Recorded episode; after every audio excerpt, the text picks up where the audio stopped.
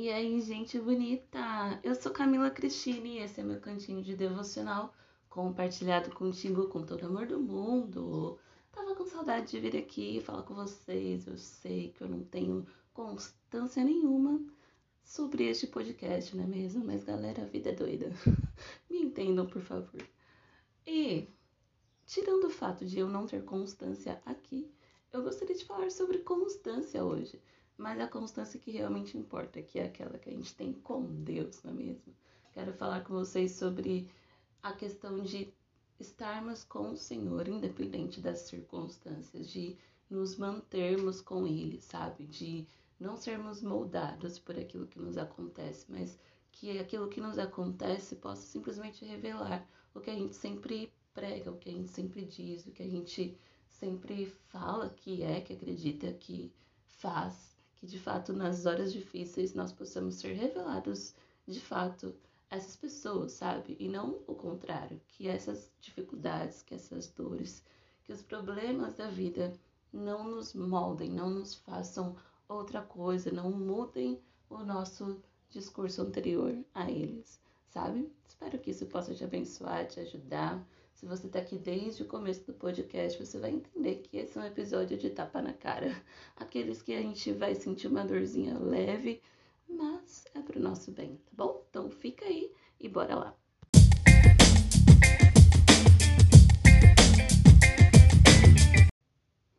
Gente, vamos lá.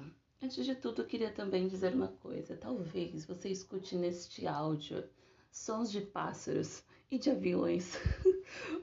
Porque, galera, esse é o horário que eu tenho para gravar, mas simplesmente resolveu passar milhares de aviões neste momento.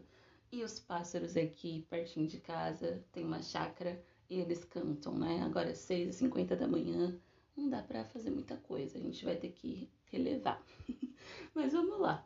É, o tema desse podcast, o motivo dele surgir veio de um áudio que eu ouvi a minha avó gravar para alguém.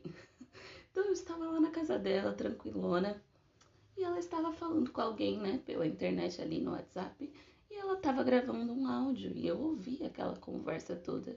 E eu ali, né, num outro cômodo só observando a história, né? Então, assim, para contextualizar, acho que já falei aqui em algum outro episódio. Esse ano a gente perdeu o meu tio, então é filho dela, né? Ele faleceu com um problema lá de, acho que trombose, com problema do coração, várias coisinhas. Mas foi muito do nada, então a gente não estava esperando. Ele era novo, tinha 52 anos, se não me engano. Então foi uma coisa muito assim, um baque, né, para a família inteira. Beleza. Ela, mãe dele, perdeu o filho, uma coisa bem assim inesperada e super dolorosa que eu obviamente não tenho a mínima ideia para descrever isso para você, mas você imagina que não é coisa pouca. E beleza, ela, né, ficou mal, mas ao mesmo tempo melhor do que todo mundo imaginou. E aí ela tava gravando esse áudio, né, falando com algum amigo dela, uma amiga, não sei. Falando, né, ah, eu perdi meu filho esse ano e tudo mais. E aí, né, as pessoas de vez em quando ficam me perguntando: "Nossa, mas como que você continua cantando? Eu te vejo Parece que você tá alegre, você continua cantando, saindo, fazendo as coisas, sorrindo. Como que você consegue, né? Tudo isso? E ela falou: Ah, mas é porque Deus não tem culpa de nada, né? O Senhor levou meu filho para ele e eu não posso reclamar, eu não posso murmurar, não posso ficar com raiva de Deus, porque ele mesmo deu o filho dele por mim, quem sou eu? para ficar reclamando. Se ele levou meu filho, ele tinha um bom motivo para fazer isso. Então aqui, o que, que eu posso fazer? Eu vou ficar com aquela mágoa, com aquela dor no coração. Eu obviamente estou triste, mas eu não posso deixar de viver, até porque o meu filho não ia querer isso de mim. Então eu vou continuar cantando, vou continuar louvando, vou continuar fazendo as coisas, sorrindo e adorando a Deus, porque Ele merece. E, gente, eu tava lá no outro cômodo só levando tapa na cara, né? Porque eu, como sobrinha, tava mal, né? Mas ela, como mãe, tava falando: não, é isso aí. No sentido de, meu, não importa isso. No sentido de que, para Deus, Ele pode fazer o que Ele quiser da minha vida. Ele continua sendo digno de receber a minha adoração, de receber a minha vida, né, como oferta em continuar fazendo o que ele me pediu para fazer antes dele ter me tirado meu filho.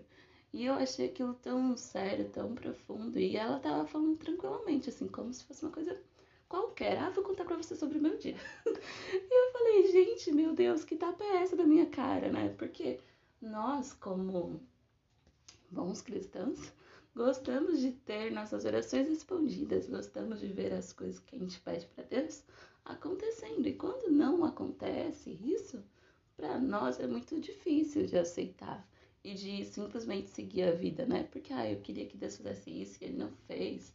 A gente fica com aquela dor, sabe, no coração do tipo, meu Deus, por quê? Né? Então a gente pensa, por que o Senhor não salvou ele? Por que, que o Senhor precisava levar? Por quê? E fica pensando e pensando e pensando. E esses muitos porquês da nossa mente podem, com muita facilidade, tirar de nós aquilo que a gente dizia ser. Então a gente acaba parando de orar com frequência, acaba parando de, sei lá, crer em Deus com tanta confiança como antigamente a gente poderia pensar, sabe? E problemas assim, sejam eles tão graves quanto morte, né? Como esse caso, ou qualquer outro, né? Que a gente tenha, cada fase da vida a gente tem um probleminha e cada momento esses problemas nos afetam de alguma forma, em alguma intensidade, muitas vezes. E, de certa forma, facilmente nós podemos ser moldados por esses problemas, no sentido de mudar quem a gente é, de realmente fazer com que a gente faça coisas diferentes do que a gente diria no passado. Então, no passado, antes da dor do problema, você fala: Não, eu vou te adorar, Deus, independente do que me aconteça. Eu vou estar aqui para você, porque o Senhor é digno e isso. A gente canta, né? A gente escuta uma pregação e a gente fala glória a Deus e bababá, mas quando tá na tua pele, o que que você faz? Você continua mesmo, né? Eu ouvi ontem uma palavra incrível e a pessoa dizia assim que a gente precisa ter constância, independente da circunstância. E é a maior verdade bíblica. Mas será que é a maior verdade da nossa vida vivida? Será que a gente está realmente fazendo isso? Ah, pode tirar o meu filho, Deus vai continuar sendo adorado por mim. Pode tirar meu emprego, eu vou continuar adorando a Deus. Pode me tirar o que eu mais amo, o que eu mais quero. Pode totalmente dizer não para tudo que eu pedi para o Senhor dizer sim. Eu vou continuar te adorando, eu vou continuar te buscando. Você vai continuar sendo adorado por mim? Será que a gente está fazendo mesmo isso? Né? Será que nas horas mais complicadas é isso que nos acontece? Então eu fiquei, né, com esse pensamento na minha mente desde quando isso aconteceu com meu tio, foi agosto. E até hoje eu tenho pensado nessas questões, né? Como a gente reage às dores da nossa vida. E pelo menos para minha família, tirando esse fato péssimo, terrível, muitas outras coisas aconteceram que não foram muito agradáveis, né? Pelo caminho até chegar aqui, né? No dia que eu estou gravando, 2 de dezembro já. Então, eu fiquei analisando, né, a minha própria vida, como eu estava reagindo àquilo, como era a minha reação, o meu processo de entender todas as dores, as dificuldades por, por, pelas quais nós estávamos passando. E também fiquei pensando nisso e vendo as outras pessoas ao meu redor, né, minha família, minha casa e tudo mais. E eu poderia, tipo, testemunhar, graças a Deus, o quanto eu vi esta questão de não sermos mudados pelas circunstâncias, mas de fato revelarmos o que a gente tinha lá dentro, né? Porque eu acho que quando uma coisa muito doida acontece, quando coisas que são inesperadas nos acontecem, é aí que a gente mostra quem a gente de fato é. Então, se sei lá, você recebeu uma coisa super inesperada, você xinga, ou você fala, ok, beleza, vamos deixar. Eu fui ensinado assim, sabe? Deus me ensinou a perdoar, por exemplo, e você exerce o perdão naquela situação. É aí que vai mostrar quem de fato você é. E eu fiquei analisando, né, as pessoas à minha volta. E eu vi minha mãe, ela é do grupo de intercessão da minha igreja. Então, na próxima, na semana seguinte, né, que ela perdeu o irmão dela, lá estava ela, exercendo essa função na igreja, como se nada tivesse acontecido, exteriormente, claro. É, então ela tava lá intercedendo pelos outros. Eu ficava pensando, mas gente, não era ela que precisava dessa intercessão, o bichinho tá só o coió por dentro, mas ela tava lá, de pé, orando, intercedendo a Deus, sabe? Em nenhum momento ela parou de fazer isso, ela parou de buscar pelas outras pessoas, ela tinha o seu propósito de orar em determinado horário do dia e ela tava lá, firme e forte, fazendo aquilo. E eu falei que bom, porque mesmo numa situação tão dolorosa, o que foi revelado dela? Ela continua fiel a Deus, né? E foi isso que eu fui vendo assim na minha família e eu achei aquilo tão prazeroso, mesmo diante da situação, né? E eu fiquei me analisando também diante de outras coisas que aconteceram, que eu poderia, sei lá, como diriam, tacar pedra na cruz. Mas eu falei, não, o que, que eu aprendi, o que, que eu estava pregando para as outras pessoas até aqui? Então, o que, que eu vou fazer diante disso? E eu tentei de todo meu coração continuar adorando a Deus e louvando a Ele, servindo, fazendo o meu melhor. Claro que para mim aquilo não era nada muito bom. Diante do que eu faria numa situação diferente, onde tudo estava bem, eu com certeza faria algo muito melhor, sabe? No sentido de tipo, faria mais. Mas, né, o meu emocional aguentou até ali e eu fiz o máximo que eu pude. Então, eu queria te incentivar, né, nesse sentido, a se, se analisar, se observar e tentar, né, fiscalizar aí o seu coração. Quando as situações difíceis te abaterem, pense naquilo que você pregou até ali e tente viver isso, porque é aí que você vai revelar de fato que está dentro do seu coração, é que você vai ser testado de verdade. Quando tudo tá bem, é muito legal falar que você vai estar perto do Senhor, não importam as circunstâncias. Já viu essa música? É muito legal cantar essa música quando tá tudo bem.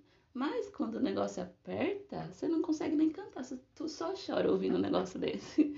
Mas não importa, pode chorar, pode chegar para Deus todo dia não ter nem palavras, mas não deixe de se achegar a Deus. Sabe, a grande constância que a gente precisa não é, sabe, ter horas e horas de oração quando uma coisa muito horrível te aconteceu. A grande constância todo dia não é você super estudar a palavra, por horas, você super ler 15 capítulos por dia e sabe, não, é você estar ali diante de Deus diariamente, falando com ele, e o ouvindo, né? É você chegar para ele e falar: Deus, não há palavras aqui dentro, tu tá entendendo? Então é isso, e tu chora ali diante dele e ele tá te entendendo, e ele tá recebendo aquilo, aquela é a tua oração, a tua adoração no dia, e ele entende. Tem dia que você não consegue falar muita coisa, você só canta, beleza, mas canta para ele, né? Tem dia que você não tá tendo força de muita coisa, mas você fala, eu vou pro culto, porque ali, né, eu tô me ofertando a Deus e eu também serei abençoado por algo que vai me edificar e me fortalecer. E você vai, e na comunhão com outras pessoas, você é abençoado, edificado e fortalecido. Isso é adoração a Deus no dia da dificuldade, da angústia. Então eu quero te convidar, te incentivar a não parar, a não desistir nos dias maus e a realmente te se analisar, né? Se você hoje está num dia bacanudo, glória a Deus, mas provavelmente os dias maus vão chegar em algum momento. E aí, como é que você vai reagir a isso? Você vai se moldar à situação. Então, se tiver tudo mal, você também muda com Deus ou você vai deixar que ela revele quem você é de verdade, e esse quem você é de verdade é alguém que vive o que prega, é alguém que vive o que sempre canta na igreja todo domingo, né? Deixe que as situações difíceis revelem um verdadeiro cristão aí dentro de você, alguém que é realmente fiel a Deus, não importa o que aconteça. E eu sei que esse podcast está ficando um pouco grande, eu quero já terminar mas eu queria contar uma historinha, uma historinha super verdadeira, né? Que eu vi esses dias na internet, era um vídeo, e o cara estava falando sobre nós mostrarmos, né, para as pessoas quem nós somos nas horas difíceis, literalmente era isso. E aí apareceu um vídeo de um tribunal, estava acontecendo um julgamento de um cara que ele era meio, meio não, totalmente sociopata, psicopata, uma desse, um desses dois aí e ele havia assassinado diversas mulheres. E aí, nesse dia de julgamento, estavam lá os pais, os familiares, e cada um ia lá, né, um por vez, e olhava nos olhos dele e xingava e falava um monte, falava que odiava aquele cara e não sei o que. E aí, hum, por último, foi um senhor e ele falou assim: Olha, tá sendo muito difícil estar aqui porque você tá me obrigando a cumprir o mandamento que é muito difícil de ser cumprido, que é o mandamento de perdoar. O que você fez com a minha filha foi horrível, eu sofri demais, mas eu preciso obedecer aquilo o que eu, no que eu acredito, no meu mestre. Eu preciso obedecer ao meu mestre, ele falava. Então eu te perdoo, mesmo você tendo assassinado meu, minha filha. E eu falei, gente, que coisa linda, né, de se ver até então que a pessoa que estava falando né, sobre esse vídeo estava contando sobre o que é possível fazer quando você perdoa, né? Quando você faz aquilo que ninguém espera que você faça. Porque enquanto todo mundo xingava aquele cara, ele olhava friamente para as pessoas. Mas quando aquele senhor falou aquilo, que ele ia perdoá-lo, independente do que ele tinha feito, ele começou a chorar. E o cara falou: Mas uma pessoa dessa não tem sentimentos. E ele chorou né, e tudo mais. E, e eu fiquei muito encantada, mais uma vez, com uma dessas histórias que faz a gente pensar se a gente de fato é crente. Porque numa situação dessa, você tem mesmo coragem de obedecer aquele grande e dificílimo mandamento de perdoar? Quando alguém tira quem você mais ama, você olha nos olhos dela e fala, ok, eu te perdoo assim mesmo, né? Então, será que a gente está vivendo mesmo esse evangelho de verdade? Será que nessas horas mais terríveis nós estamos sendo aquilo que a gente diz ser? Será que para Deus tá ok para a gente, né? Ele tá olhando para nós e tá vendo alguém que realmente o ama, não importa o que o aconteça. Como é que tá aí dentro? Eu quero ler para vocês um versículo que eu adoro de paixão é 2 Coríntios 4, versículo 16 até 18, que diz assim: Por isso não desanimamos, embora exteriormente estejamos a desgastar-nos, interiormente estamos sendo renovados dia após dia, pois os nossos sofrimentos leves e momentâneos estão produzindo para nós uma glória eterna, que pesa mais que todos eles. Assim fixamos os olhos, não naquilo que se vê, mas no que não se vê, pois o que se vê é transitório e o que não se vê é eterno. Então, diante de tudo o que você pode passar nessa vida, você continua não desanimar, não se desanimando de adorar a Deus, de louvar a Ele, de olhar para aquilo que é eterno e não para aquilo que é passageiro, que é transitório. E mesmo quando o seu corpo tá só o pozinho da rabiola, você tá super desgastado, como diz aqui. Interiormente, você continua sendo renovado por Deus, você continua chegando a Ele, né, e sendo renovado pela Sua presença todos os dias, mesmo que todo o caos ao seu redor continue super forte, você diante de Deus continua sendo renovado e continua olhando para o que é eterno, continua adorando a Ele, sabendo que importa mais continuar declarando seu amor, continuar exaltando a Ele, independente do que te aconteça, né?